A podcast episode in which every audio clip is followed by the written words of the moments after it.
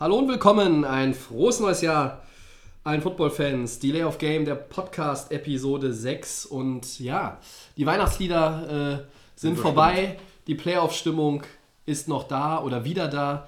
Äh, wie wir sagen würden, it's the most wonderful time of the year und damit ist nicht irgendwie verspätet Weihnachten gemeint, sondern natürlich die Playoffs.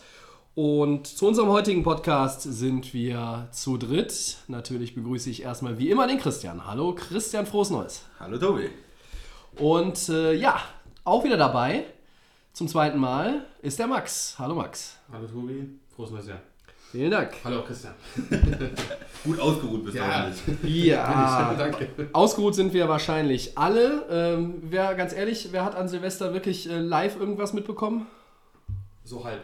Also ich habe morgens um sechs war es glaube ich dann mal reingeguckt und mich ein bisschen gewundert und dann habe ich die Spiele aber später dann noch geschaut. Ich habe tatsächlich äh, während des Raclette die Early Games in, äh, bei Red Zone ohne Ton verfolgt und dann äh, die späten Spiele äh, komplett noch in Red Zone geguckt, äh, nur unterbrochen von 20 Minuten mit Anstoßen und kurz ein bisschen Feuerwerk gucken. Ähm, ja, das hat besser geklappt, als ich dachte und besser als an Weihnachten auf jeden Fall. Äh, die Bierfrage heute, es gibt Schumacher Alt bei uns in unserer Runde. Wir eröffnen das Jahr 2018 mit einem und ja, Woche 17 ist vorbei, was einen manchmal ein bisschen traurig macht, weil dann, äh, ja, weiß man, die Saison geht ja auch so langsam auf die Zielgeraden, aber jetzt sind die Playoffs da und da freuen wir uns, blicken aber natürlich nochmal zurück, weil da ja doch einige spektakuläre Dinge äh, passiert sind.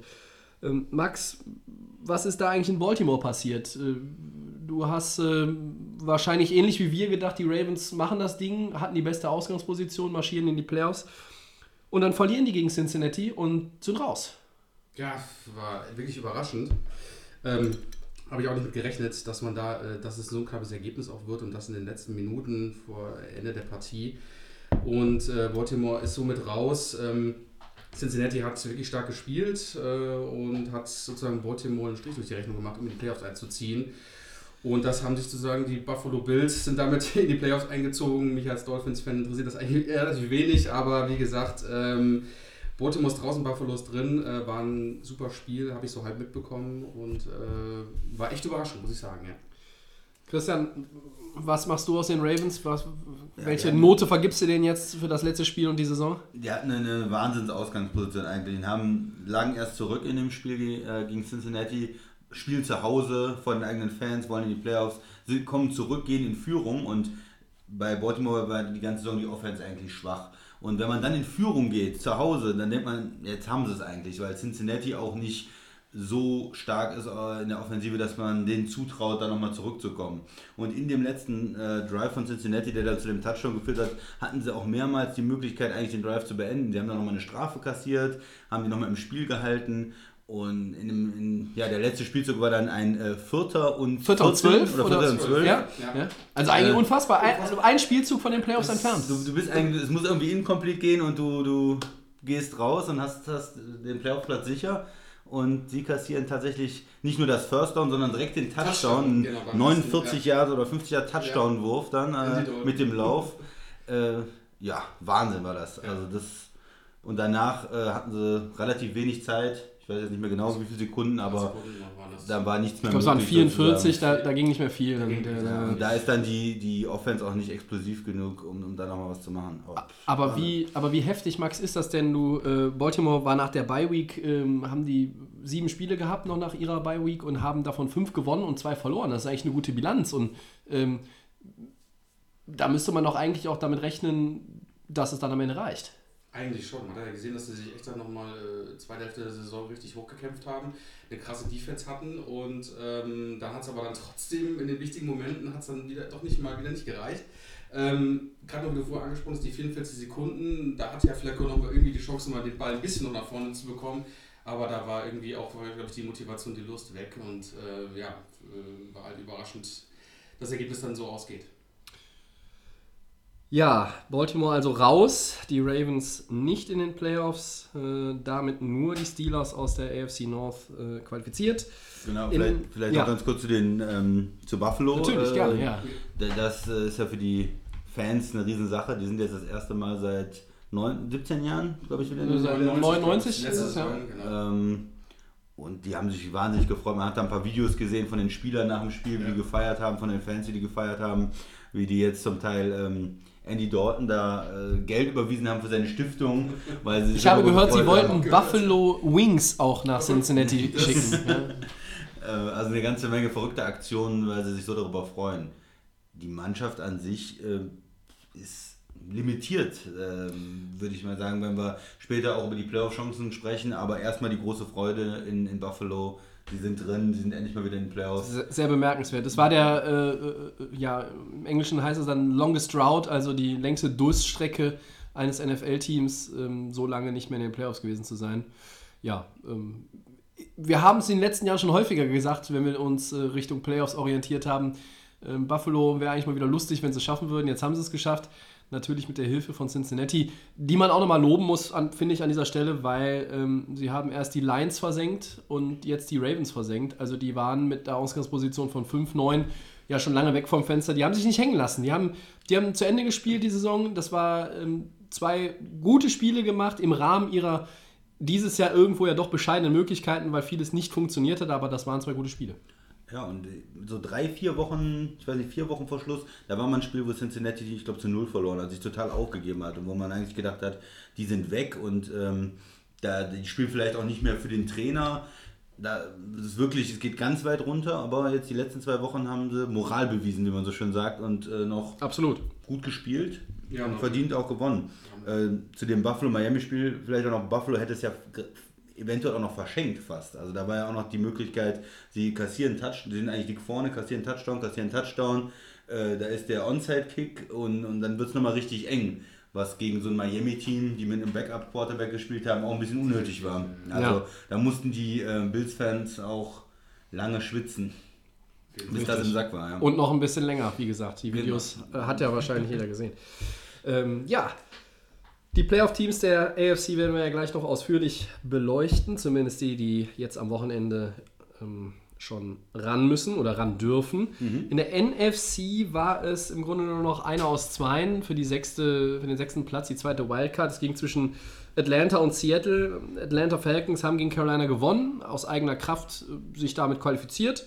Ähm, Seattle ist draußen, die haben sogar das äh, Spiel zu Hause gegen Arizona verloren. Unter anderem mal wieder, weil der überragende Kicker Blair Walsh ähm, das Schweinsleder nicht durch das große Haar äh, kicken konnte. Erstmal auf Seattle nochmal in ein, zwei Sätzen einzugehen. Ähm, Max, bist du jetzt am Ende überrascht, dass die nicht reingekommen sind oder fandest du, das hat sich abgezeichnet? Ja gut, die letzten drei Spiele waren ja auch irgendwie, äh, die letzten, von den letzten vier, die letzten drei wurden dann quasi äh, auch nicht überragend gespielt, äh, auch gegen äh, die Cardinals nicht. Ja, Seattle ist ja immer Kandidat gewesen, der eigentlich immer meistens so seit äh, noch so in den Playoffs ist. Äh, auch überraschend, dass sie natürlich jetzt auch draußen sind, aber jetzt hier dann, wie gesagt, die Leistung der letzten zwei Wochen, sage ich mal ganz klar, Woche 16, 17 sind entscheidend und wer da, wie gesagt, äh, deutlich besser spielt, ist meiner Meinung nach auch dann verdient drin und Atlanta hat es, wie gesagt, in Carolina gut gemacht und Seattle ähm, ist somit draußen. So ist es einfach. Christian, ähm, nach fünf Jahren in Folge sind die Seahawks das erste Mal nicht in den Playoffs. Also das erste Mal halt auch, dass Russell Wilson nicht mit Seattle in den Playoffs ist, wenn, mich, wenn ich mich nicht verrechnet habe. Ähm, 9-7 die Bilanz, das ist der schlechteste Rekord seit 2011, da waren sie 7-9, sonst hatten sie immer mindestens 10 Siege. Ähm, wir haben ja die Wochen schon mal, vor, vor einigen Wochen schon mal drüber gesprochen, ob Genau. da jetzt vielleicht so ein kleiner Umbruch äh, geschieht. Jetzt hat Pete Carroll gesagt, also er ist nicht, nicht zu alt, irgendwie um in Rente zu gehen. Ähm, trotzdem wird sich da ja einiges bewegen. Genau, da, da gibt es ganz viele, sag ich mal, kleinere Stories. Äh, da sind die Verletzungen, die sie dieses Jahr natürlich hatten. Kommen die Spieler zurück und in welcher Form kommen sie zurück? Weil das ja auch alles erfahrenere Leute sind. Ja. Wie Sherman zum Beispiel oder, oder Chancellor. Ähm, Ich werfe nochmal die Undiszipliniertheiten ein. Dann Ja. hatten sie diese, diese Undiszipliniertheiten äh, in dem Spiel gegen Jacksonville. Äh, es gibt ja die Probleme zwischen Earl Thomas und, und Wagner, die wir da diskutiert hatten, mit dem Linebacker, die sich gegenseitig ähm, Vorwürfe gemacht haben. Es, es sind halt sehr viele Charakter in der Mannschaft und wenn es nicht rund läuft, dann wird es schwierig. Viele erwarten eigentlich, dass es eventuell einen Umbruch gibt, dass man, sie haben zwar den Quarterback, aber dass sie jetzt doch die Defense irgendwie nochmal neu aufbauen müssen, ein bisschen neue Leute reinbringen müssen. Vielleicht lassen sie ein paar alte Leute gehen, vielleicht traden sie Leute weg. Vielleicht ändert sich was im Trainer, äh, bei, den, bei den Trainern. Ich weiß es nicht, aber ich, Durchaus möglich, ja. es, ähm, es wird Zensur ein bisschen da, gerade in der ähm. NFC West, dass jetzt die Rams in den Playoffs sind, Seattle nicht gar nicht reingekommen ist, das tut, tut weh, Seattle, und ich denke, da wird sich in der Offseason ein, einiges tun. Über die Gewinner der NFC aus diesem äh, ja, Zweikampf am Ende werden wir ja auch gleich nochmal ausführlich sprechen. Dann sparen wir uns vielleicht Atlanta ähm, an der Stelle Genau. mit, mit, eurer, mit eurem Einverständnis nochmal ein auf. Punkt zu, den, zu Seattle hatte ich jetzt nicht gesagt, also überraschend ist es nicht. Wir hatten die ganze Saison über eine sehr schlechte O-Line, sie hatten gar Ja. kein Laufspiel mehr, was sie früher ausgezeichnet hat. Wir haben noch den großartigen Eddie Lacey, Ja. your man aus Green Bay. Den konnten wir Ja. auch gerne haben vor der Saison, hat sich auch nicht, äh, nicht gelohnt. Ne? Ich glaube, äh, ich weiß gar nicht, was er für eine Statistik hat, aber es ist un unterdurchschnittlich, äh, unterirdisch könnte man fast sagen. Ja. Hat sich gar nicht gelohnt für Seattle. Und die Defense ist halt, wie man vor allem im Rams-Spiel gesehen hat, oder war dieses Jahr nicht auf, auf Höhe und war gegen den Lauf schlecht, vielleicht ein bisschen in die Jahre gekommen, viele Verletzte. Und ja, also für Seattle nicht, nicht überraschend, dass die jetzt nicht drin sind. Ja, für mich letztlich auch nicht. Ich hatte einfach auch aufgrund ihrer Erfahrung trotz der Ausfälle immer noch äh, so im Hinterkopf, dass da nochmal so ein, so ein Run kommt am Ende der Saison, wenn sie einmal irgendwo die Welle erwischen, dass sie die auch reiten und, und dann auch irgendwie so nochmal Druck auf die Rams ausüben. Aber letztlich war natürlich dieses klar verlorene Heimspiel gegen die LA Rams der, der Neckbreaker. Das, glaube ich, das hat ihn dann auch selber aufgezeigt. Da fehlt einfach irgendwie dieses Jahr zu viel, um letztlich ähm, ja, da mitzuhalten äh, und reinzukommen. Ähm, ja, eine Beobachtung aus Woche 17, die mich persönlich etwas überrascht hat, war äh, dieses äh, mit Highlights äh, vollgepackte Spiel zwischen Philadelphia und Dallas, Endstand 0 zu 6. Äh, das haben wir in der deutschen Eishockey-Liga. Äh, schöne Grüße an die Shorthanded News, Jungs. Äh, an dieser Stelle haben wir das, glaube ich, schon häufiger gesehen. Ähm, in der NFL eher ja, ein Ergebnis mit Seltenheitswert die Bi-Week-Teams, die vier, die äh, ja Erstrunden Freilos haben aus AFC und NFC jeweils zwei, äh, die werden wir in der nächsten Woche nochmal beleuchten, ausführlich, wenn sie dann noch eingreifen. Aber äh, Jungs, wie seht ihr das? Sind die Eagles vielleicht sogar von den Vieren für euch der Top-Kandidat für ein Aus in der nächsten Woche? Das, also ich würde sagen, Philadelphia macht noch eine Runde mit. Ähm, gegen Dallas war das einfach so ein Hin- und Her-Spiel. Das war eigentlich nicht ganz so Ja, aber Nick Halbes. Foles Nick- scheint mir jetzt nicht so irgendwie in der Verfassung zu sein, dieses Team tatsächlich zu tragen. Um den Super Bowl zu gewinnen, meiner Meinung nach auch nicht. Da fehlt einfach dieser, dieser Elan von Wentz, der natürlich jetzt natürlich nicht mehr dabei ist. Und ich, da denke ich auch, wird es auch scheitern, dass er wahrscheinlich dann sagt, äh, dass man dann sagt, okay, man wird nicht weiterkommen, weil Foles ist guter Backup, glaube ich, einer der besten, die wir in der NFL haben, sag ich mal so. Ähm, aber ich glaube, da dann wirklich das bis ins Finale zu bringen, kann ich mir nicht vorstellen. Und das hat man jetzt auch bei dem Spiel gesehen, war kein Elan, da war nichts dabei. Also ähm, ich denke mal eine Runde weiter, wahrscheinlich schon, aber dann denke ich mal, ist auch relativ schnell Schluss. Also da bin ich auf jeden Fall äh, voll überzeugt, dass mal Philadelphia leider abschneidet. Ich mache mir da ein bisschen mehr Sorgen um die Eagles. also wenn ich mir die, die vier Teams angucke, New England, Pittsburgh, Minnesota und ähm, Philly, dann würde ich mir da absolut um Philly die meisten Sorgen machen in dem, in dem Zweitrundenspiel, weil die anderen drei Mannschaften, die sind dominant auch in den letzten Wochen aufgetreten. Philadelphia hat immer noch eine gute Defense, sieht man ja auch am Ergebnis, aber die Offense macht einem Sorgen, äh, wenn man sich das anschaut. Es, ist Jetzt, die ne? Aber- NFL, es ist die NFL. Es kann immer irgendwie, es es ist einfach irgendwie, irgendwo kann mal irgendwo der, der Haken kommen und sagen, okay, da reißt sich Philadelphia nochmal zusammen und dann ist es überraschend, dass sie dann vielleicht dann an dem Tag einen super Tag haben. Also es ist natürlich, klar, die Gegner sind brutal, um hier wirklich äh, dem Papier würde ich sagen, nee, äh, aber das ist die NFL. Aber generell so ein bisschen, wie du sagst, Elan, der Schwung ist weg und, und vielleicht auch das, das Vertrauen in die eigene Stärke. Ja. Du hast diesen, diesen Leader, also ein Quarterback, äh, der erfolgreich spielt, ist natürlich, ist natürlich schon einfach eine Führungsfigur, an der sich die anderen hochziehen und orientieren. Ähm, da kann ein Backup, ein Ersatzmann gut sein, wie er will. Äh, also wir haben es an Green Bay gesehen. Ähm, eine hochtalentierte Offensive äh, und, und dann kommt Brett Huntley, äh, auf dem vertrauen alle, aber das ist natürlich nicht Aaron Rodgers. Und ich meine, bei Carson Wentz reden wir immer noch über einen Quarterback, der sein zweites Jahr erst gespielt hat. Jahr. Aber der war natürlich in überragender Form. Und ich glaube, er wäre ja mindestens unter den drei letzten MVP-Kandidaten gewesen. Dann geht er raus. Foles, wie du sagst, ist kein schlechter Backup. Da gibt es sicherlich schlechtere in der NFL. Ähm, es gibt in meinen Augen auch noch den einen oder anderen, der mindestens genauso gut ist, aber das ist jetzt eine andere Diskussion. Ich denke ähm, aber, dass bei Philadelphia einfach so ein bisschen, ich weiß nicht, da ist der, der, drin der. Stecker irgendwie gezogen. Also, wenn wir jetzt mal 34 Punkte gegen die Giants im ersten Spiel nach, nach Carsten Wentz Verletzung. Okay. Ähm, Gut. Schweizer Käse, die Defense. Also bei allem Respekt für die Giants. Also, das hätten andere auch noch auf die Platte gezaubert, ja. Äh, außer Cleveland vielleicht.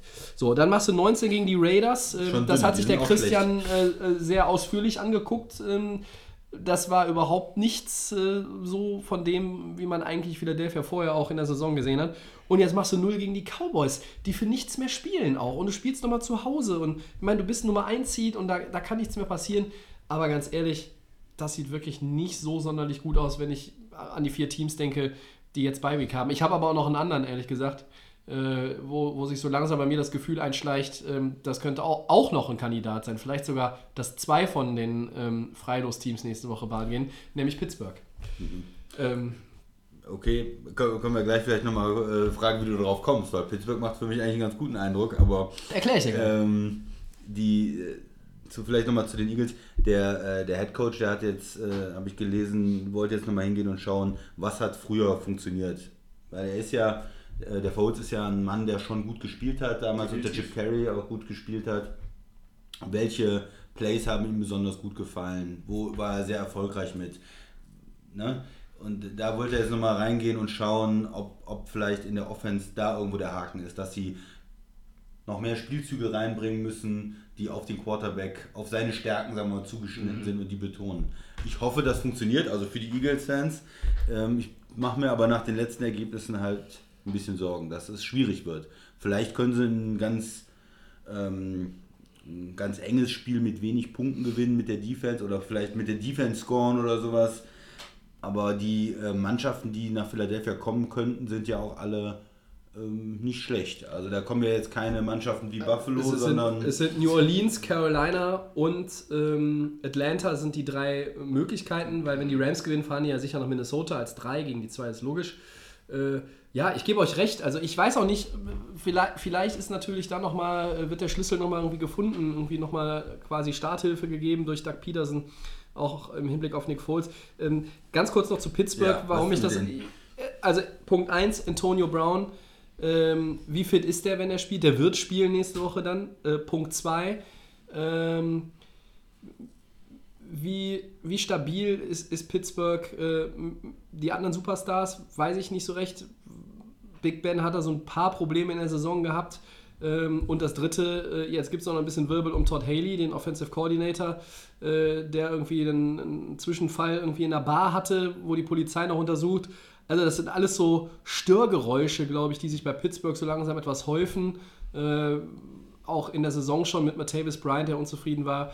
Also ich weiß nicht so genau, ob die sich ja, so zusammenraufen, ähm, dass sie ihr Spiel nächste Woche gewinnen.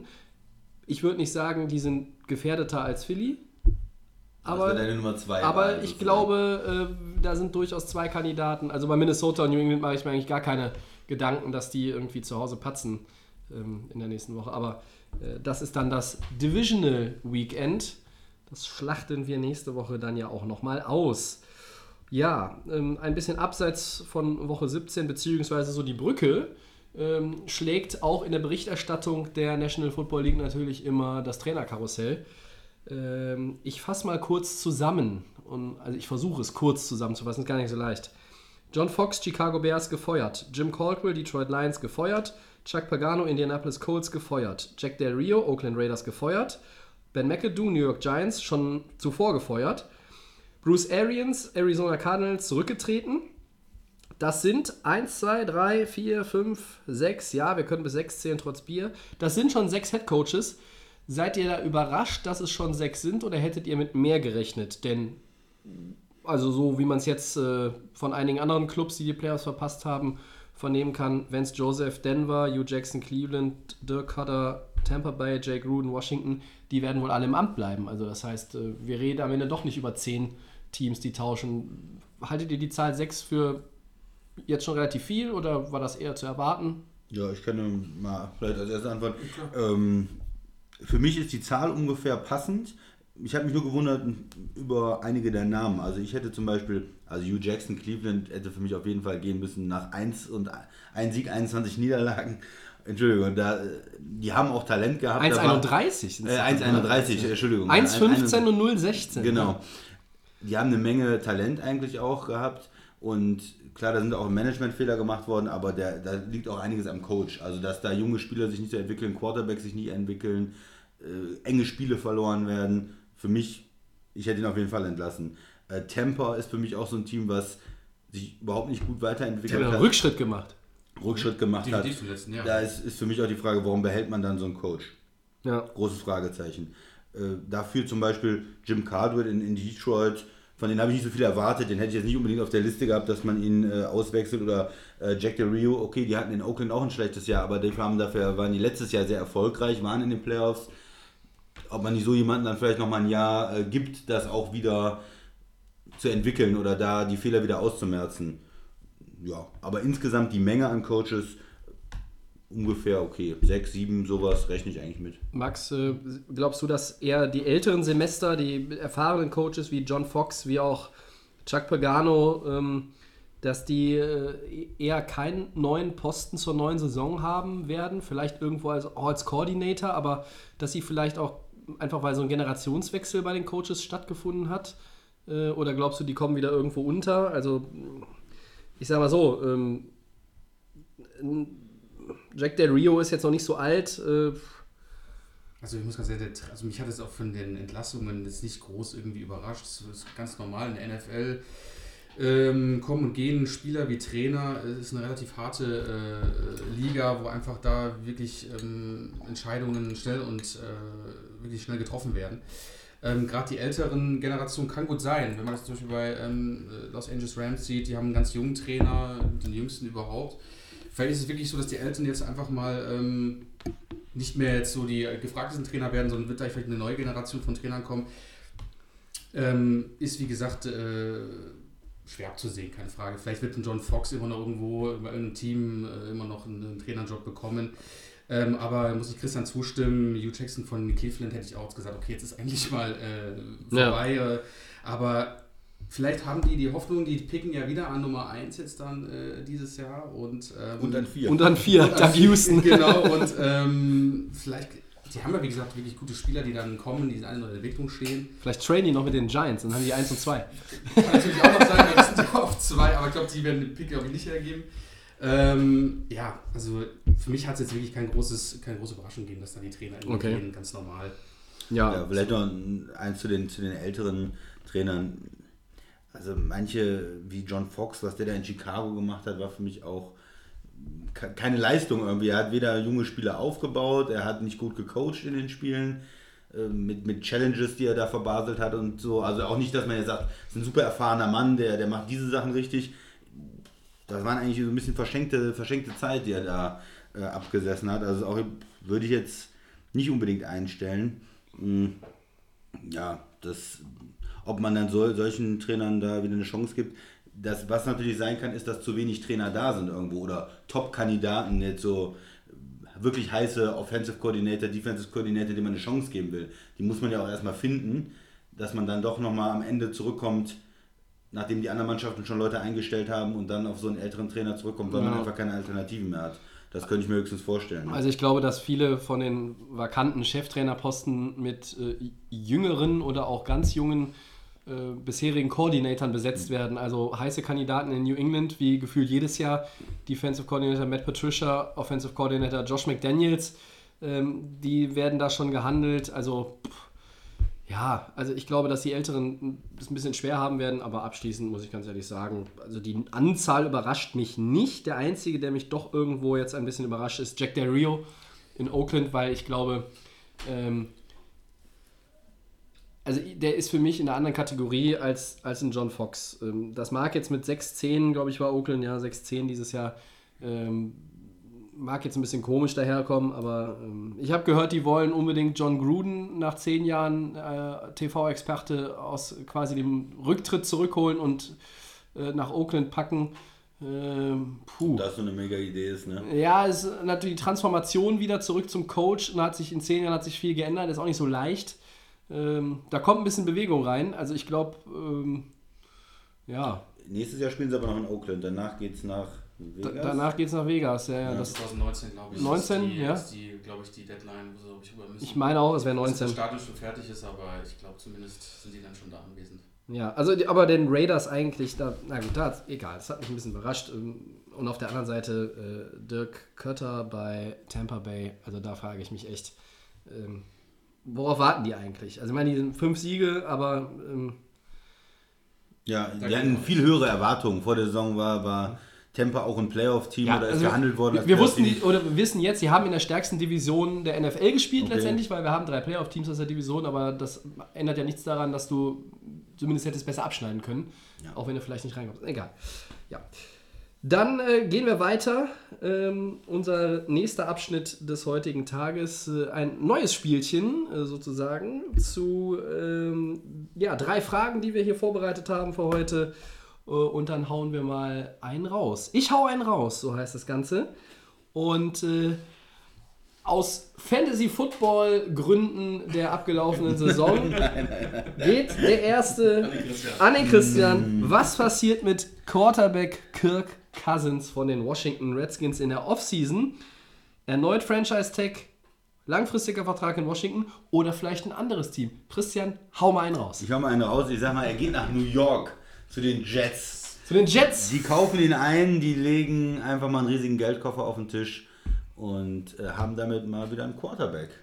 Ob sich das äh, als eine gute Investition herausstellt, ob er da erfolgreich sein kann im New Yorker Umfeld, wo unheimlich viel Mediendruck ist. Äh, das Team ist auch nicht das talentierteste um ihn rum, aber das fände ich mal eine ganz interessante Sache. Ja, bin ich erstmal platt von, von der Antwort von. Max, Ähm, was, was äh, haust du raus in Sachen Kirk Cousins? Also New York Jets würde ich nicht sagen, das ist so mein Tipp, weil die machen seit Jahren überhaupt Fehler. Also ich würde auch, würde ich, auch- würde ich cool finden, wenn sie sagen, sie würden sich den holen. Aber die haben jetzt mit Josh McCown, glaube ich, denken sie so, der hat ein bisschen was geworfen, äh, ist jetzt ein bisschen verletzt gewesen, der kommt jetzt wieder. Okay, ähm, vielleicht lassen wir den nächstes Jahr wieder starten. Du kannst dem Christian mit einem McCown als Starter kannst du dem Christian nicht verkaufen. Also irgendwo läuft Also, immer noch irgendein McCown rum. ja, es gibt das- ungefähr das sieben. kann ja auch Das- Backup Das, spielen, das, der ist ja auch große, das große. Jets-Problem ist immer die Quarterback hat in den letzten Jahren gewählt. Ja, seit, seit, seit Brett Favre. Das, ja. Aber ich bin deswegen auch nicht äh, dafür überzeugt, dass sie das Problem äh, wieder mal sehen werden. Und äh, sie haben ja auch da zwei junge Quarterbacks wieder im Background, ne? Bryce Petty und den Hackenberg. Christian Und das sind Hackenberg. beides, das sind beide, wo ich sage, Yo man. das sind die, äh, ihre, ihre Hoffnungen. Und deswegen denke ich mal, Kirk Vielleicht Cousins. ein ganz kurzer Kommentar dazu, dieser Hackenberg, der zu schlecht ist. Was weiß man eigentlich von dem? Also im letzten Spiel mal irgendwie zu starten und dass er mal ein bisschen, dass man ihn mal sieht oder erfahren soll. Der sitzt seit zwei Jahren auf der Bank, kann gegen alle möglichen Wurst-Quarterbacks nicht mal. Richtig. Ja, dann ist aber eigentlich schon klar, dass er kein NFL-Format Genau, hat. also für mich ist das, äh, also entweder die verstecken den, weil der so toll ist, oder ich weiß es nicht. Sonst ist er einer der schlechtesten Quarterbacks der Liga. Also ich glaube, Ist, ist meiner Ich mein- Meinung auch Lieb, liebe Jets-Fans, ihr müsst jetzt alle ganz stark sein. ist, Ja? äh, ihr seid, ihr, Oder ihr habt vielleicht auch Hoffnung. ihr habt Hoffnung auf nächstes Jahr, weil wir werden ihn ja verpflichten. Aber du musst noch einen raushauen. Dann hau ich raus, sage ich Denver. Ah, verdammt. Weil Denver, sage ich, weil die einfach. Die haben hatte ich auch. Die Trevor Simeon und äh, Paxton, Paxton Lynch. Lynch. die haben irgendwie, die kriegen es auch nicht auf die Reihe in, in, in Denver, obwohl das ja auch wieder gute Picks sind, in, in Anführungsstrichen. Ja, Das ist so, glaube ich, so ein bisschen auch wie das Bryce Petty-Thema und das Hackenberg-Thema in, äh, in New York. aber zwei halbe ergeben keinen ganzen, ne? Genau, richtig, aber die sind vielleicht ein bisschen bekannter, sag ich mal so. Ähm, aber trotzdem, ich würde Weil die schon mal gespielt haben. also zumindest schon mal gespielt haben. Ich würde sagen, wahrscheinlich dann vielleicht mein Tipp zu Denver geht. Ja, das hätte ich eigentlich auch sagen wollen, zumal ich jetzt heute auch nochmal eine äh, Aussage von John Elway, dem, äh, ja, was ist er eigentlich? Ist er GM. Vice President of Football Operations, der, Je- der. Jesus von Mile High City? Er hat gesagt, äh, die Quarterback-Position hat Nummer 1 Priorität in der Offseason. Und die Offseason hat für Denver gefühlt ja schon im November begonnen, als klar war, äh, da geht nichts mehr. Ähm, es gibt natürlich, ich glaube, jeder Quarterback, der entweder geht, weil er vielleicht ein Trade-Kandidat ist bei, seinem Team oder der Free Agent wird. Und ich sage mal, Kirk Cousins ist ja vom Potenzial her und, und, der, und im Verhältnis zu seinem Alter ist er derjenige an Nummer 1 da jetzt erstmal in der Verlosung. Denver hätte ich auch gesagt, weil die müssen auf jeden Fall was tun. Aber ich hau einen raus. Ich sage Arizona. Denn unser Freund Carsten Palmer ist ja gestern zurückgetreten. Und Die brauchen ähm, ja, die brauchen einen neuen Head Coach. Bruce. Arians ist ja äh, zurückgetreten äh, mit einer emotionalen Rede auf der Pressekonferenz. Äh, ja, dann ist der Kollege Palmer jetzt weg. Bei Fitzgerald könnte es sein, dass er äh, einfach auch noch mit in den Zug ähm, steigt und äh, rechts schon abbiegt und sagt, ja, Christian hat gesagt, ich habe ja gesagt, er kommt wieder, aber ähm, ja, dann haue ich einen raus und sage Arizona. Ähm, ja. Gut, nächste Frage, Tobi mal. Jetzt, äh, vielleicht kannst du anfangen. Welches Nicht-Playoff-Team kommt 2018 in die Playoffs? Ja, äh, wir haben es hier nochmal aufgelistet. Ich hau einen raus. Houston Texans. Ähm, Ist vielleicht jetzt nicht, der Max lacht schon, ist vielleicht Ja. jetzt nicht so abwegig. Äh, mal kurz die Fakten.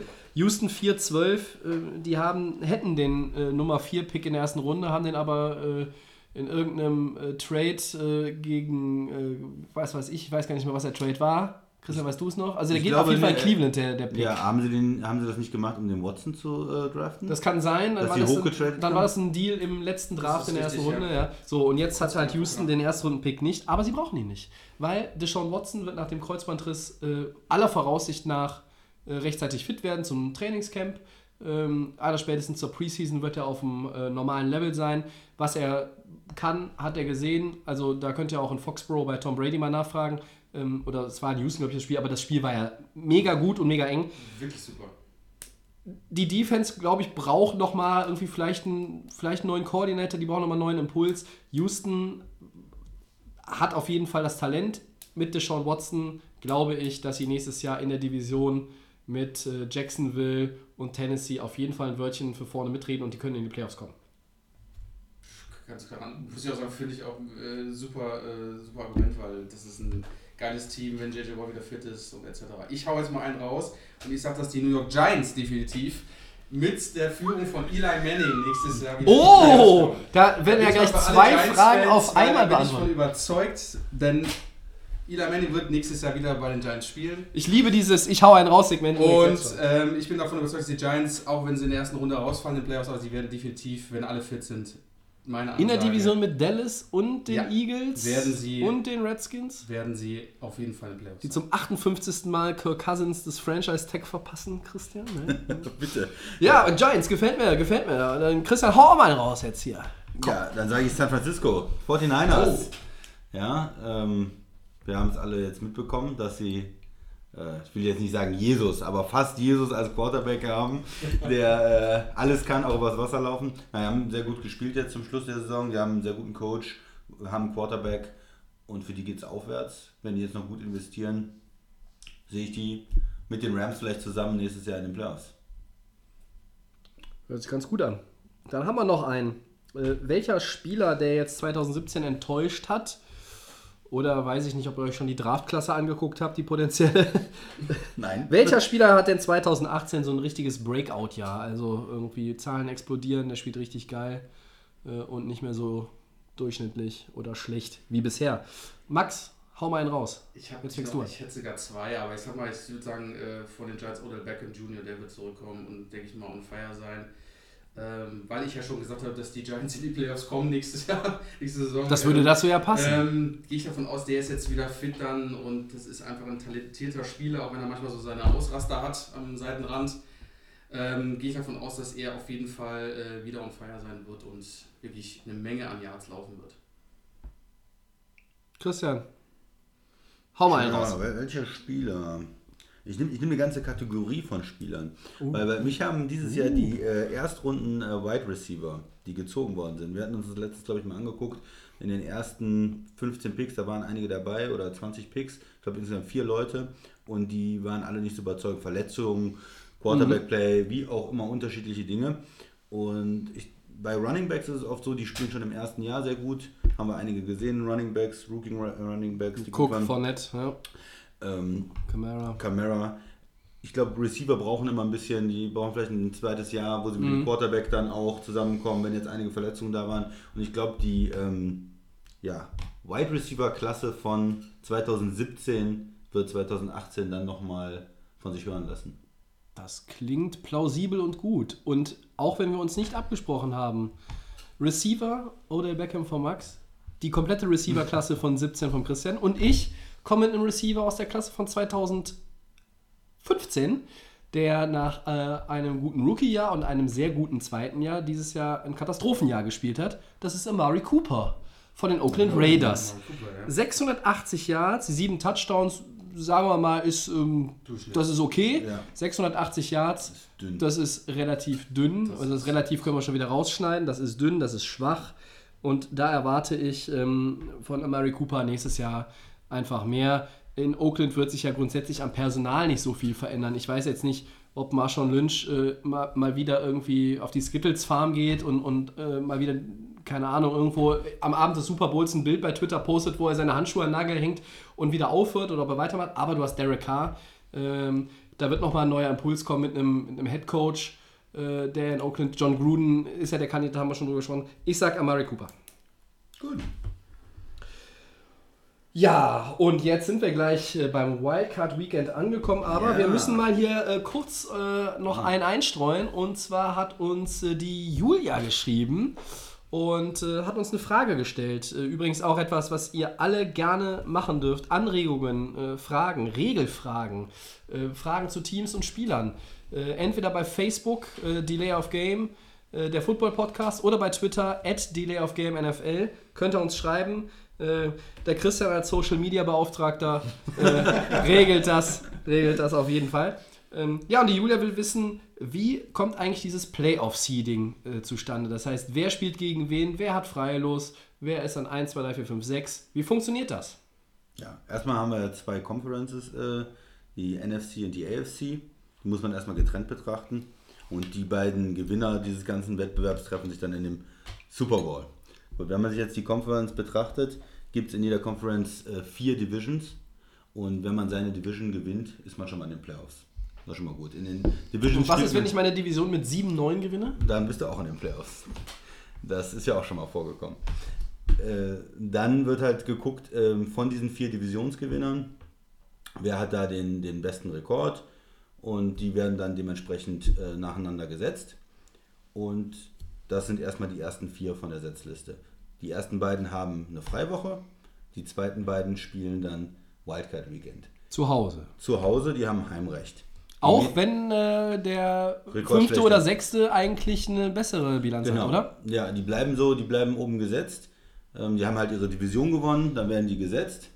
Und die Frage ist jetzt noch, wie sind die anderen beiden, äh, wie kommen die zustande? Da wird halt weitergeguckt zwischen allen zwei Drittplatzierten, die es dann noch so gibt in den Divisions. Wer hat da wirklich den besten Rekord? Und die werden einfach die zwei mit dem besten Rekord ähm, als 5 und 6 gesetzt. Und dann spielt 4 gegen 5 und 3 gegen 6.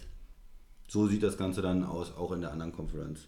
Genau, wichtig ist zu sagen, dass es da noch eine Menge Tiebreaker gibt. Es ist ja oft so, dass es dann mehrere Mannschaften mit 10-6 gibt und so weiter. Ja, da gibt es dann in, ins Detail rein. Also da fängt das dann an mit äh, direktem Rekord gegeneinander. Dann geht es darum, wer, wer einen stärkeren, stärkere Gegner hatte. Ähm, und, dann gibt es natürlich auch die Möglichkeit, dass drei oder vier Mannschaften äh, gleichen Rekord haben. Dann wird es relativ komplex. Aber das ist alles runtergebrochen und so setzt sich das Ganze dann äh, im Endeffekt zusammen. Und man kann halt auch mit 7-9 seine Division gewinnen und ist dann trotzdem die Nummer 4 in der Setzliste, hat ein Heimspiel gegen eine Nummer 5, die vielleicht L5 war und äh, nur knapp ihre Division nicht gewinnen konnte. Und deshalb, äh, Julia, sind auch dann zum Beispiel die LA Chargers nicht mehr drin, trotz 9-7. Dafür die Buffalo Bills, äh, weil die Bills gegenüber den Chargers den Tiebreaker gewonnen haben. Da war jetzt, glaube ich, kein direkter Vergleich in dieser Saison, aber dann war es, glaube ich, äh, der Divisionsrekord. Haben die vielleicht sogar gegeneinander gespielt? Haben sie gegeneinander Müsste- gespielt? Ja, müsste, das man, müsste, man, na- müsste man nachgucken. das Also, weiß ich aus dem Kopf jetzt nicht. Das haben wir, aber ich glaube, damit äh, hat der Christian es äh, ganz gut ähm, erklärt. Und das heißt auch, Max, es würde zum Beispiel nicht möglich sein, dass die New York Jets gegen die Miami Dolphins im Super Bowl spielen, Das ist richtig. weil sie sind beide aus der AFC Das und das ist halt maximal das Championship Game und damit das Halbfinale. Ja, wie gesagt, immer her mit irgendwie Mails, mit Fragen, mit äh, Anregungen, was auch immer. Ähm, und äh, jetzt ist es endlich soweit. Wildcard Weekend. Ähm, in der NFL gilt das ja immer als das spektakulärste Wochenende der gesamten Saison, beziehungsweise des gesamten Kalenderjahres. Wir sind gespannt äh, und fangen einfach mal an. Wir gehen chronologisch durch.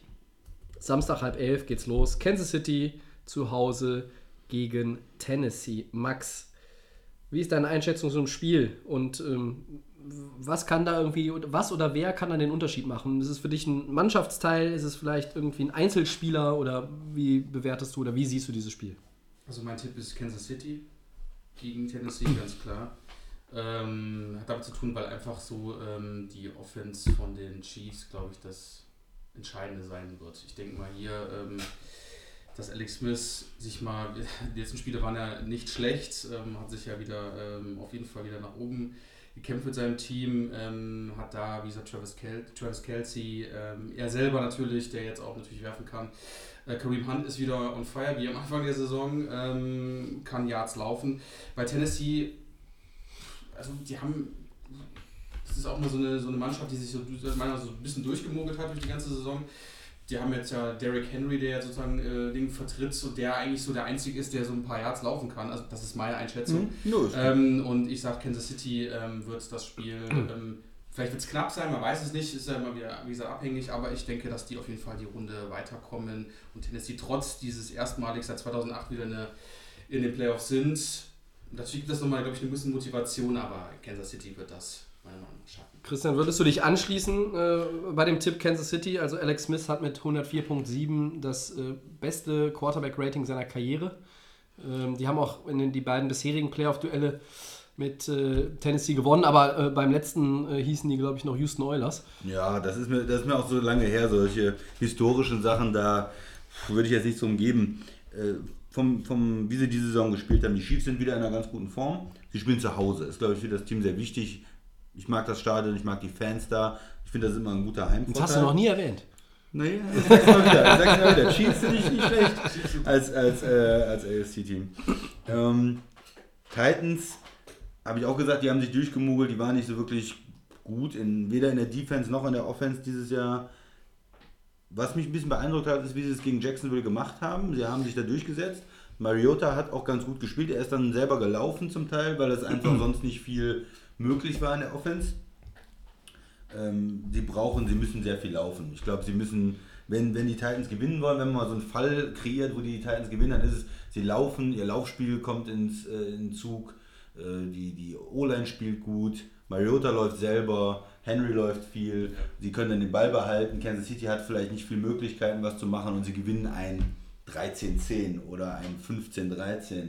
Irgendwie ein, ein knappes, enges Spiel denke, sobald es über 24 Punkte geht, kann Tennessee da nicht mhm. mithalten. Die Offense ist nicht explosiv genug. Wenn, Ten, wenn, wenn Kansas City zu Hause punktet, dann, dann reicht das. Und wen man vielleicht nochmal ähm, immer mal erwähnen muss, ist Markus Peters, der, der Corner von Kansas City, der mir immer, wenn ich ihn gesehen habe, die Saison gut gefallen. Der hat immer mal Interceptions geholt, Fumble ja. Recoveries. Das heißt, das könnte auch jemand sein, der da den Unterschied macht, der vielleicht am Ende eine Interception holt und das Spiel dann besiegelt. Ich denke auch, weil das Running Game und ähm, das äh, Receiving Game ist auf jeden Fall besser von den Kansas City Chiefs. du bist Tyreek Hill, du hast Travis Kelsey bei den Chiefs. Ähm, die kannst du immer anspielen, das sind gute Stationen, die Yards laufen, dann hat Kareem Hunt halt im Hintergrund. Das fehlt einfach bei Tennessee, da gute Red Receiver, die müssen es aufs Laufspiel auslassen. Derrick Henry hat einen gute, gute, guten Start, macht eine gute Saison ja. ähm, und äh, kann wirklich so ein knappes Ding werden, wenn beide nicht irgendwie ihre überragende Leistung bringen sollten, was man natürlich nicht mhm. sein kann. Aber wie du schon sagst, Heimrecht mit diesen krassen Fans, dieses laute Stadion, ähm, das wird, denke ich mal, äh, also auf dem Papier sind die Chiefs für mich auf jeden Fall voran. Tobi, und du? Tennessee eine Chance? Also Tennessee hat in meinen Augen nur eine Chance, wenn sie es schaffen, ähm, Kansas City äh, eindimensional zu machen. Äh, in welcher Form auch immer. Das heißt, sie müssen eigentlich eine Option, also entweder den Lauf oder den Pass, äh, komplett ko kontrollieren. Und das nach den Leistungen der Titans in der Saison sehe ich das nicht. Also ähm, sie müssten entweder Kareem Hunt völlig aus dem Spiel nehmen oder sie müssen, und ich glaube, es ist für Tennessee fast noch wichtiger, ähm, Alex Smith und, und das Passspiel aus dem, aus dem Spiel zu nehmen. Äh, für mich ist einer der äh, möglichen äh, Faktoren Tyreek Hill, äh, Receiver und, und Returner für Kansas City. ähm, der immer für ein Big Play gut ist. Ähm, vor allem, wenn du den Lauf etablierst als äh, Kansas City, wenn die Chiefs das hinbekommen, dann ist immer möglich, dass Alex Smith einmal tief geht, Tyreek Hill, und das könnte immer mal irgendwie der entscheidende Spielzug sein. Es könnte auch irgendwie der, der Touchdown sein über 70, 80 Yards, der quasi dann dazu führt, dass die Chiefs zwei Scores vorne sind. Und wenn Tennessee zwei Scores hinten ist, glaube ich, Kommen die nicht zurück. dann Nee. dafür sind sie Naja. nicht, nicht gut genug in der Saison, da sind sie nicht stabil genug.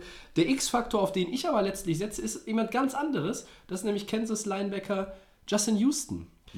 Ähm, denn ich glaube, wenn, wenn er es schafft, mit seinen Kollegen aus der Defense den Rhythmus zu stören von Mariota, indem sie immer wieder Druck auf ihn ausüben, da- dann findet Tennessee offensiv Gar nicht statt. wenig statt. Also dann können sie es wirklich Ja. nur in, in die äh, Hände von Henry legen. Aber dann ist es dann, dann ist halt Tennessee eindimensional so. Und deshalb, äh, also ich sehe da auch Kansas vorne und im Normalfall auch mit mehr als einem Touchdown-Unterschied. Ja, Was halt die, die Schwäche von Kansas City dieses Jahr ist, ist Laufdefense. Ne? Also da sind sie nicht so gut. Das wär, würde natürlich Tennessee ein bisschen in die Karten spielen. Ich glaube aber schon im Playoff-Game kann man dann auch darauf den Fokus legen. Aber die, also meine Ja, Augen brauchen die darauf 250 konzentrieren. Rushing Yards wahrscheinlich, um Kansas Ja. City zu schlagen, oder? ja, Also 200 wär mit, mit, mit gut, Henry ne? und DeMarco Murray zusammen. Müssen sie locker machen und Al- jetzt überhaupt eine. Gut. Also ich glaube, wir können hier. Äh, hat noch jemand was zu dem Spiel? Sonst, Ja, Special Teams ist, äh, sind die Chiefs auch besser, muss man sagen. ja, sehe ich auch so. Ja, also das ist ja auch in den Playoffs manchmal noch so der entscheidende Faktor und da sind sie auch besser.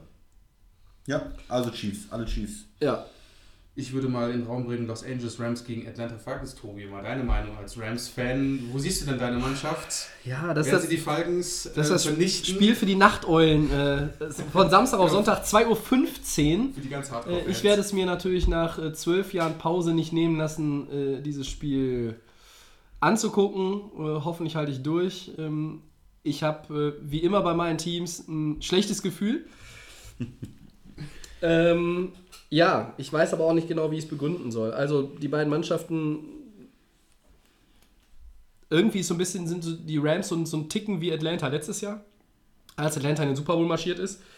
Ähm, die Rams haben mit Sean McVay den jüngsten Headcoach, der jeden Team in die Playoffs geführt hat. Respektabel. Ähm, 11-5 die Rams, 10-6 Atlanta. Das ist ein Sieg Unterschied, aber irgendwie war es eine halbe Welt Unterschied in der Saison. Atlanta hat für viele Experten nie so richtig den, den, den richtigen, also nicht das, das Gaspedal so richtig durchtreten können. Und ähm, jetzt ist der Andy, Andy Levitre, der Left Tackle, äh, glaube ich, gestern auf Injured Reserve gesetzt worden. Äh, und darüber freut sich äh, mein Freund Aaron Donald wahrscheinlich am meisten. äh, der Defensive äh, End Tackle, wa- er kann ja quasi alles spielen Ja. ähm, der Rams. Der ist für mich auch so einer der Schlüsselspieler. Ich habe zwei. Ich glaube, dass die Rams sich durchsetzen. Ähm, allerdings knüpfe ich das daran, wie gut Todd Gurley funktioniert. Also wenn Todd Gurley äh, an die Leistungen anknüpft, die er im Dezember gezeigt hat, der Running Back der Rams, auch vor allen Dingen als Receiver für äh, Jared Goff, der ja nun mal sein erstes Playoff-Spiel bestreitet, dann glaube ich, gewinnen die Rams. Aber was mir so ein bisschen, was mich so ein bisschen zweifeln lässt, ist natürlich die Erfahrung. Also da kommt ein Matt Ryan, der, hat, der bringt die Erfahrung mit. Ähm, und auch die anderen Skill-Player bei Atlanta, die haben das natürlich alles letztes Jahr schon mal gemacht. Und äh, ich glaube, also Gurley kein Playoff-Spiel, Goff kein Playoff-Spiel, Cooper Cup kein Playoff-Spiel, ähm, die anderen Receiver auch nicht. Also selbst ein Sammy Watkins, der war in Buffalo früher, ha, die waren ja nie in den Playoffs. Also das ist ja auch keine Playoff-Erfahrung. Mein Schlüsselspieler, Aaron Donald, vielleicht als zweiter Schlüsselspieler Cooper Cup, der Rookie-Receiver, äh, der ein sehr gutes erstes Jahr gespielt hat für die Rams. Ich glaube, wenn es ihm gelingt, die ganz wichtigen Catches in ganz wichtigen Plays, und da sucht Jared Goff ihn auch immer wieder bewusst. Da geht er nicht unbedingt auf Robert Woods oder Sammy Watkins. Nee, Letzterer ist sowieso eher so vertical und geht tief. Und diese Catches, die, diese Plays, wenn die funktionieren, und Aaron Donald auch so ein bisschen das ausnutzt, dass da der Left Tackle von Atlanta fehlt und, und man kann Matt Ryan unter Druck setzen. Das sind viele Wenns, aber das sage ich nur, weil ich ein bisschen unsicher bin und äh, ich nicht weiß, wie gut die unerfahrenen Rams wirklich mit der Situation umgehen. Von der ganzen Saison her muss man sagen, die Rams äh, ein ausgeglichenes Team, die haben eine sehr starke Offense, die haben auch eine Super. gute Defense, haben mh, verschiedenste Schlüsselspieler, die ein Spiel entscheiden können. auf Running Back, auf Quarterback sind sie gut, auf Receiver haben sie Spieler, in der D-Line haben sie Spieler. Ähm, das heißt, das ist erstmal ein ganz ausgeglichenes Team. Atlanta, äh, gute Offense, traditionell schlechte Defense, wobei man mal sagen muss, in den letzten Spielen hat die Defense Fortschritte gemacht. Auch jetzt gegen Carolina haben sie sehr gut gespielt. Muss man Respekt auch mal für, für so eine Mannschaft geben. Ich hätte es, war skeptisch, auch ob sie in die Playoffs äh, reinkommen, aber sie haben die Panthers ganz klar geschlagen, haben sie verdient in den Playoffs. Traue ich ihnen dazu, was äh, zu reißen bei den Rams? Eher, eher nicht. Also das ist, man, man sucht ja immer so den Außenseiter, dem, wo man sagt, okay, da ist jetzt ähm, immer nur die, die, die Favoriten zu tippen, ist natürlich blöd, aber deshalb sucht man die, die Underdogs, aber ich traue es ihnen nicht so wirklich zu. Ich tue mich schwer. Die Rams sahen für mich sehr, sehr gut aus in den letzten Spielen. Die Ausgeglichenheit, die können laufen, die können werfen, die haben gute Defensive-Spieler, sind in Special Teams auch gut. Warum? Jetzt ist natürlich die Frage, das ist das einzige, der Kicker, der äh, nicht mehr spielt. Das ist Greg Sörlein ist äh, verletzt, wird nicht mehr spielen. Pro Bowler natürlich. Ja, das ist so ein, für das Special Teams natürlich ein Problem.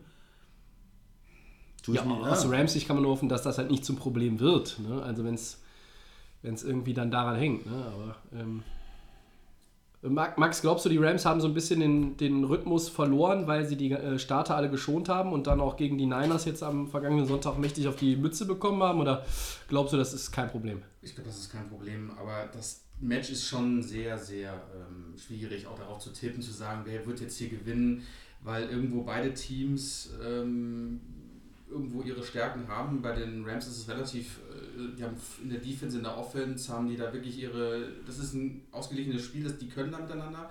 Ähm, bei den Falcons sage ich auch, die Offense, wenn die wirklich da, wenn Julio Jones, wir haben den Sanu noch, wenn die die Dinger fangen und Matt Ryan wirklich spielt wie letztes Jahr, ist natürlich immer schwierig zu sagen, weil dieses Jahr war es einfach ein Durcheinander im, im ganzen Team. Mhm. Ähm, es könnte es auch ein ganz knappes Ding werden. Ich tippe echt so, dass vielleicht sogar ein Field Goal entscheiden würde, das Spiel.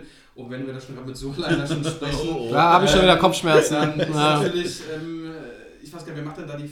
Wer ist denn der Backup von, von Solan? Äh, wir können, haben keine Piep-Taste, aber der Mann heißt wirklich so. Der neue Placekicker der Rams seit äh, einigen Wochen heißt Sam Ficken. Sam Ficken. Und wenn der Sam Ficken das Ding machen würde, dass wir natürlich äh, Fico natürlich dann schießen würde, wenn das wichtig wäre, wäre es natürlich mega gut. Ja, oder Goff geht halt eine Sekunde vor Schluss, äh, anstatt für den Extrapunkt einfach für zwei und gewinnt das Ding. ja. Oder macht es so. Also ist echt wirklich ein ganz, ganz schweres Spiel äh, zu, da zu tippen und ich würde es eigentlich beiden gönnen, aber so als Außenseiter für die Rams einfach irgendwie von der Saison her, die haben sich richtig angestrengt, den würde ich es gönnen. Äh, aber es ist halt echt, äh, wird, wird auf jeden Fall wirklich, wirklich spannend noch in die Uhrzeit also ich glaube, die Rams sind auch relativ fit. Also die, sind, die haben nicht viele Verletzungsprobleme. Das hat sie auch durch die Saison getragen. Also die äh, Havenstein und Whitworth, die Tackle sind ein bisschen angeschlagen, aber die beißen auf die Zähne. Bei den Tackeln ist das eher ist ja seit Jahr und Tag so. Also wenn die noch einigermaßen äh, aufstehen und gerade auslaufen können, spielen die. Ja. Äh, andere sind da eher äh, dievenhaft unterwegs und sagen, äh, ich kann jetzt nicht. Ähm, bei Atlanta hat ähm, gestern zumindest äh, Devonta Freeman, der Running Back, nicht mit trainieren können wenn der nicht fit ist, äh, wird natürlich Atlanta da auch Probleme bekommen, weil ich glaube, wenn die die Rams schlagen wollen, brauchen die auch einen Running Back, der ja, 90, 100 Yards insgesamt Mindestens. auf die Platte bringt, weil nur Matty Ice äh, auf Julio Jones, der auch angeschlagen ist, der hat gestern auch nicht trainiert. Also so ein bisschen Wehwehchen und ich habe so ein bisschen mehr Hoffnung auch, weil der Left Tackle einfach nicht mehr da ist. Das ist, das ist für einen Quarterback, der rechts wirft, ist das der wichtigste Mann aus der Line, der ist nicht da.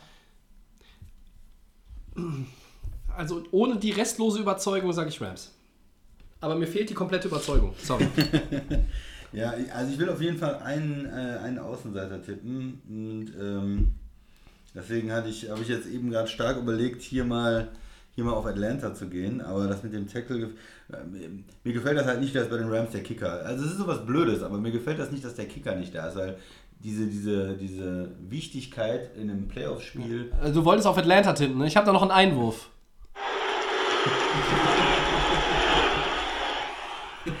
aber ich. Ja. Hm, hm, hm. Man soll ja auch nicht verzweifelt nach, äh, nach Underdogs suchen. Ähm, dann dann bleibe ich mal bei den Rams. Sag mal dreimal Rams, ich ja? Sag auch Rams, definitiv. Dreimal Rams. Dreimal Rams. Guck mal, das ist doch schön für dich, Tobi. Genau. Ja, ja, ja. Wir werden uns nächste Woche hier wieder treffen. Ich bin Aber ich, ich bin, bei bin den Chiefs gespannt. etwas überzeugter noch als bei den Rams. Also Ja, und, und, am, und am Ende haben, haben die äh, vier schlechter platzierten Teams alle vier Spiele ja, gewonnen. vielleicht, vielleicht kann man ja so Prozente tippen. Also bei den Chiefs würde ich sagen 80 und bei den Rams würde ich vielleicht nur sagen 65. 65, okay. Ja. Also nächste Woche Oddsmakers. Äh, ja, dann, äh, was haben wir denn am Sonntag? 19 Uhr geht's los. Jacksonville Jaguars. Die sind erstmals dabei seit 2007, aber das ist ja lächerlich im Vergleich zu den Buffalo Bills. Seit 99 das erste Mal dabei. Max, Jacksonville wird das definitiv machen. Also da bin ich davon überzeugt. Buffalo, ja, klar, hat es aber gesehen, wie sie reingekommen sind. Es war jetzt auch keine überragende Saison. Und Jacksonville, ich feiere das richtig, dass die auf jeden Fall so weit gekommen sind, dass die auch wieder so lang wieder in den Playoffs sind. Ich wünsche mir auch, dass die relativ weit kommen in den Playoffs, dass sie so ein Überraschungsteam werden. Defense super, ähm, Black Bortles spielt auch wirklich nicht schlecht. Und ähm, ich sage sogar, dass es wirklich echt Buffalo relativ wenig punkten wird gegen den. Ich würde sogar sagen, vielleicht nur ein Touchdown, wenn sogar ein Field Goal, so weit gehe ich. Und dass äh, Jacksonville da definitiv richtig Gas geben wird. Die freuen sich drauf und ich, Buffalo sich da gar, überhaupt gar keine Chance. soll ich erst oder willst du? Äh, ich kann ich kann Ich, ich kann es ja leicht machen, wenn ich zuerst antworte. Ich sag nämlich Buffalo. Buffalo. also. Ja. Also ganz ehrlich, äh, liebe Jacksonville Jaguars Sympathisanten und Anhänger, Jacksonville ging mir die letzten zwei Wochen mega auf den Sack. Mega auf den Sack. Was sie gegen die 49ers gespielt haben, das ging gar nicht. Wie die gegen Tennessee gespielt haben, das ging für mich über weite Strecken auch gar nicht. Die sind eingeschlafen. Und die haben sich aus dem Rhythmus gespielt, sage ich euch. Und die Fans sind alle heiß drauf. Das hast du neulich schon mal gesagt, Christian. Die haben Bock. Die haben zehn Jahre keine Playoffs gesehen. Aber ich sage Buffalo unter der Voraussetzung, dass Shady McCoy auch mit seiner Knöchelverletzung, der ist ja vom Feld gegangen am letzten Sonntag, er wieder wenn der fit ist, dann Buffalo. Ich sag Buffalo. Also wenn man, wenn man die Argumente für Buffalo äh, finden möchte, dann kann man eigentlich nur sagen, auch wieder, sie müssen bei den Lauf kommen. Jacksonville hat eine Ja. mega Defense gegen den Pass. Gegen Lauf sind sie nicht ganz so gut, sind sie anfällig. Dann McCoy und auch der, der Quarterback Tara Taylor, der dann selber läuft. Das wäre das Erfolgsrezept. Die andere Sache ist, sie brauchen dann vielleicht auch noch den einen oder anderen Turnover von der Defense. Bortles ist ja auch dafür bekannt, dass er vielleicht mal einen Pick wirft. Das Was? Der ist ein solider Mann. Das könnte das Erfolgsrezept sein für, für Buffalo. Aber sonst ist da auch nichts. Also wenn das nicht funktioniert mit dem Laufen direkt, dann ist da nichts. Da ist kein Plan B. Da, die haben keine Receiver. Die haben, die haben nicht viele Möglichkeiten. Ich, ich bleibe bei Jacksonville. Ich habe auch ein bisschen überlegt, aber ich traue es Buffalo einfach nicht zu vom, vom, vom Potenzial her, was in der Mannschaft steckt. Die haben sich jetzt mega gefreut, in die Playoffs zu kommen. Ich glaube, es reicht nicht in Jacksonville. Dafür haben die zu viele Playmakers auch in der Defense. Jacksonville, dass die vielleicht brauchen die, brauchen die gar keinen Touchdown von der Offense, vielleicht machen die drei Touchdowns mit der Defense. Ja, aber wo waren denn die Playmaker in den letzten zwei Wochen? Also von den 49ers wurden sie auseinandergerupft. Ja? Ja, ja, die haben ja auch Jesus als Quarterback, wie, wie, Entschuldigung ein, bitte. wie ein Hühnchen. Und jetzt am vergangenen Sonntag, also äh, ich meine, andere Teams haben sich vielleicht auch ein Stück weit darauf verlassen, oder was heißt verlassen, gehofft, dass äh, Jacksonville dann nochmal aus dem Quark kommt gegen Tennessee. Und ich fand den Sieg von den, den haben die Titans aber mal ganz billig eingetütet, ohne jetzt ein großartiges Spiel abzuliefern, was Ja. sie ja selber gewinnen mussten. Ich meine, die hatten auch halt den Vorteil, sie mussten in Anführungszeichen nur gewinnen und brauchten keine Hilfe. Das haben sie auch getan. Ich sehe auch ein, dass natürlich ähm, die Defense von Jacksonville richtig gut ist, aber wenn der Lauf funktioniert mit Shady und das Spiel ein Low-Score-Game bleibt, es sind auch wieder viele Wenns, aber ich sag, äh, wir wollen ja nicht auch immer alles gleich haben. Jacksonville, die ging mir so auf den Keks die letzten Wochen. Ich mag die auch gerne, äh, ich sehe die gerne und ich finde die Defense super. Ich sehe Fournette gerne. Das ist für mich ein toller Running Back, der die nächsten Jahre durchaus ähm, in, in eine, in, auf ein Niveau mit, mit Gurley und auch Le'Veon Bell kommen könnte. Ich sag Buffalo. Und ihr sagt beide Jacksonville. Ja, Das ist richtig. Bei den, die ersten beiden waren aber gleich. Die ersten, Die ersten waren mal, ja, ja, ja. Ja, ich konnte mich jetzt zu Atlanta nicht so ganz durchringen. Das ist nur so, ah, nicht ganz. Aber vielleicht haben wir jetzt noch mal ein bisschen Kontroverse. New Orleans gegen Carolina. Das Spiel Sonntagabend, 22.40 Uhr. Was ist denn da deine Einstellung? Wird, wird äh, definitiv ein super Game werden. Wird auch ein enges Spiel, gehe ich von aus. Da werden wahrscheinlich viele Touchdowns passieren, Blowout. werden. Ähm, und ich ich würde sagen auf jeden Fall, dass die Saints das machen. Ähm, nicht nur, weil ich die gern mag, aber ich finde einfach, das ist so mein Tipp auch für, fürs Finale, dass die ähm, da drin stehen werden. Panthers, ja, das ist auch immer so ein. Cam Newton ist, glaube ich, relativ viel Yards, glaube ich, gelaufen dieses Jahr. Habe ich irgendwie Statistik gesehen, ist, glaube ich, mehr als andere ähm, Running Backs in der Saison gelaufen. Ähm, ist aber auch so eine Frage, wer ist dann, dann noch? Ne? Da hast du den Funches, hast du dann noch mit vorne. Der muss auch mal die Dinger fangen. Und bei New Orleans finde ich aber das Gesamtkonzept einfach viel besser. Wir haben hier ähm, tolle Running Backs. Wir haben auch einen Michael Thomas, der gut äh, äh, catchen kann. Ähm, damit den erfahrenen Drew Brees, der kennt sich aus. Cam Newton ist ja so, ähm, ja, so hopp oder top. Ähm, ist natürlich auch wirklich ein krasser Quarterback. Aber in letzter Frage. Zeit äh, top. Ist top natürlich, äh, aber ja. er hat es ja dann. Newton?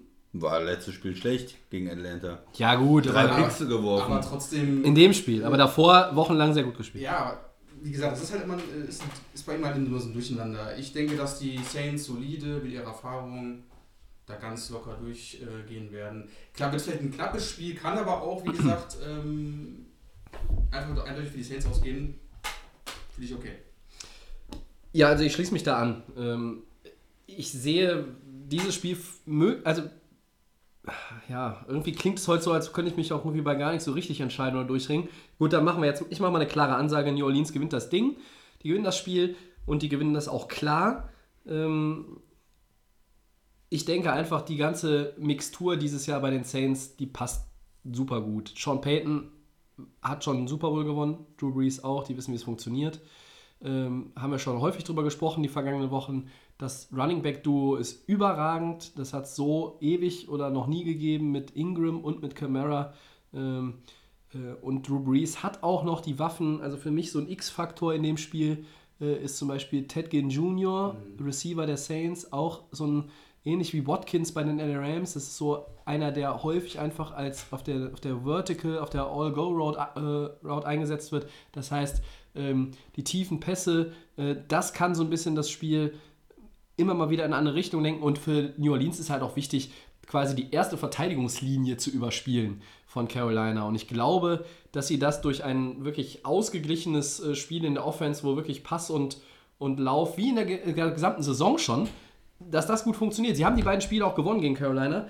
Ähm, und, du musst halt diese erste Linie überspielen. Mario Addison, Julius Peppers, ähm, das einzige äh, Duo in der NFL, was äh, jeweils über zehn, also wo beide über zehn Quarterback-Sacks hatten. Beide hatten elf. Aber äh, dann hast du noch die Linebacker, Thomas Davis, Luke Kuechly. wenn du diese Linie überspielen kannst, beziehungsweise auch auseinanderziehen kannst, dann ist für die Saints eigentlich das Ding mehr oder weniger klar. Mhm. Und ich sag New Orleans ähm, mit 10.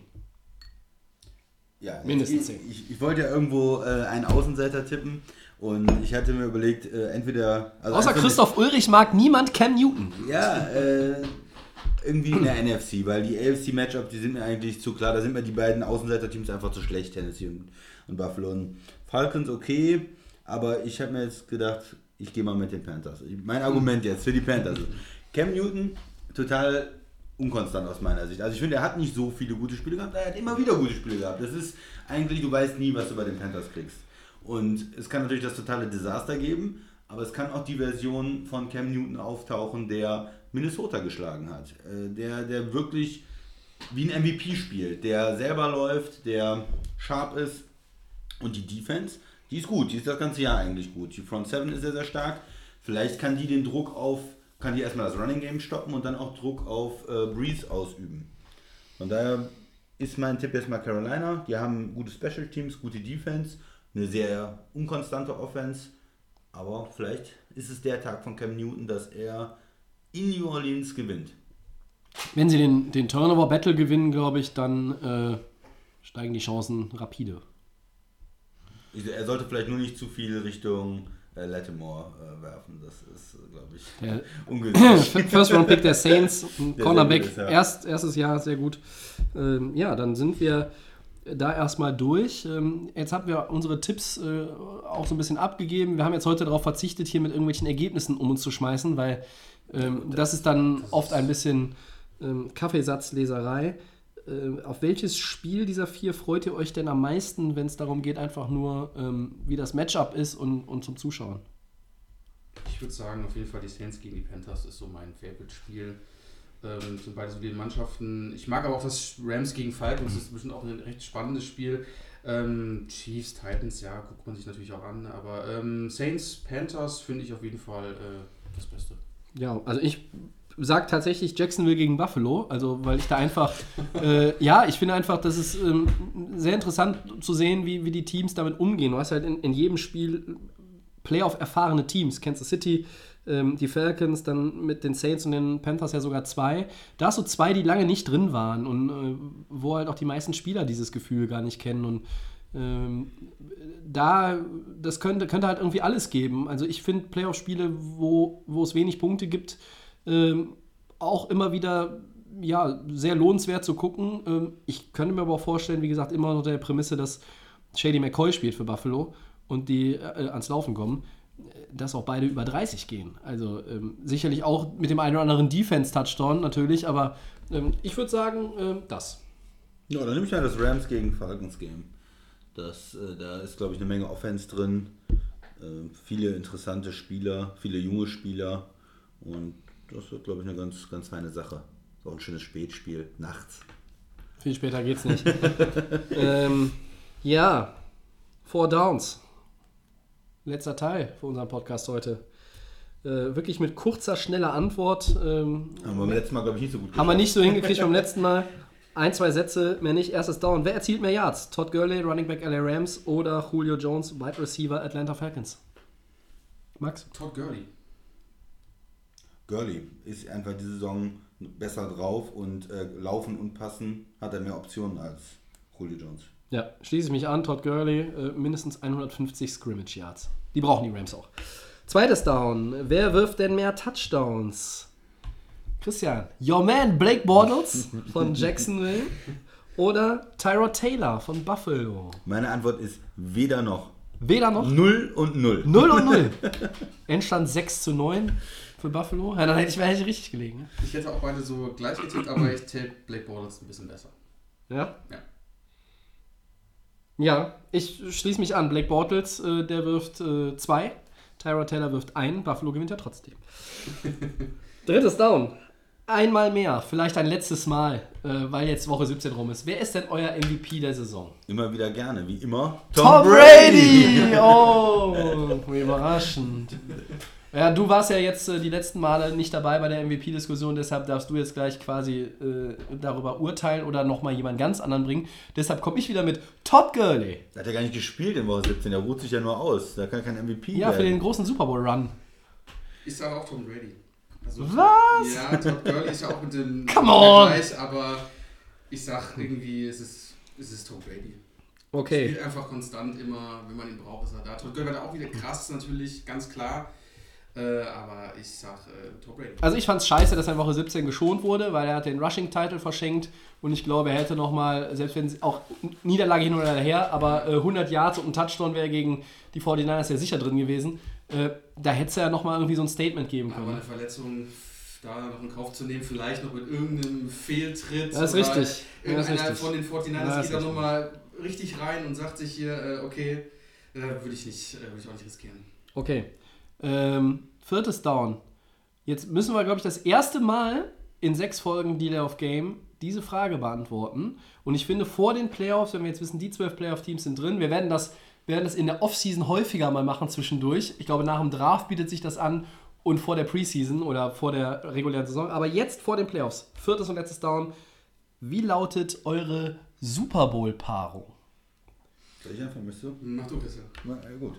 Äh, ich gehe mit Minnesota aus der NFC, Vikings gegen Pittsburgh aus der AFC. Da hatte ich dagegen.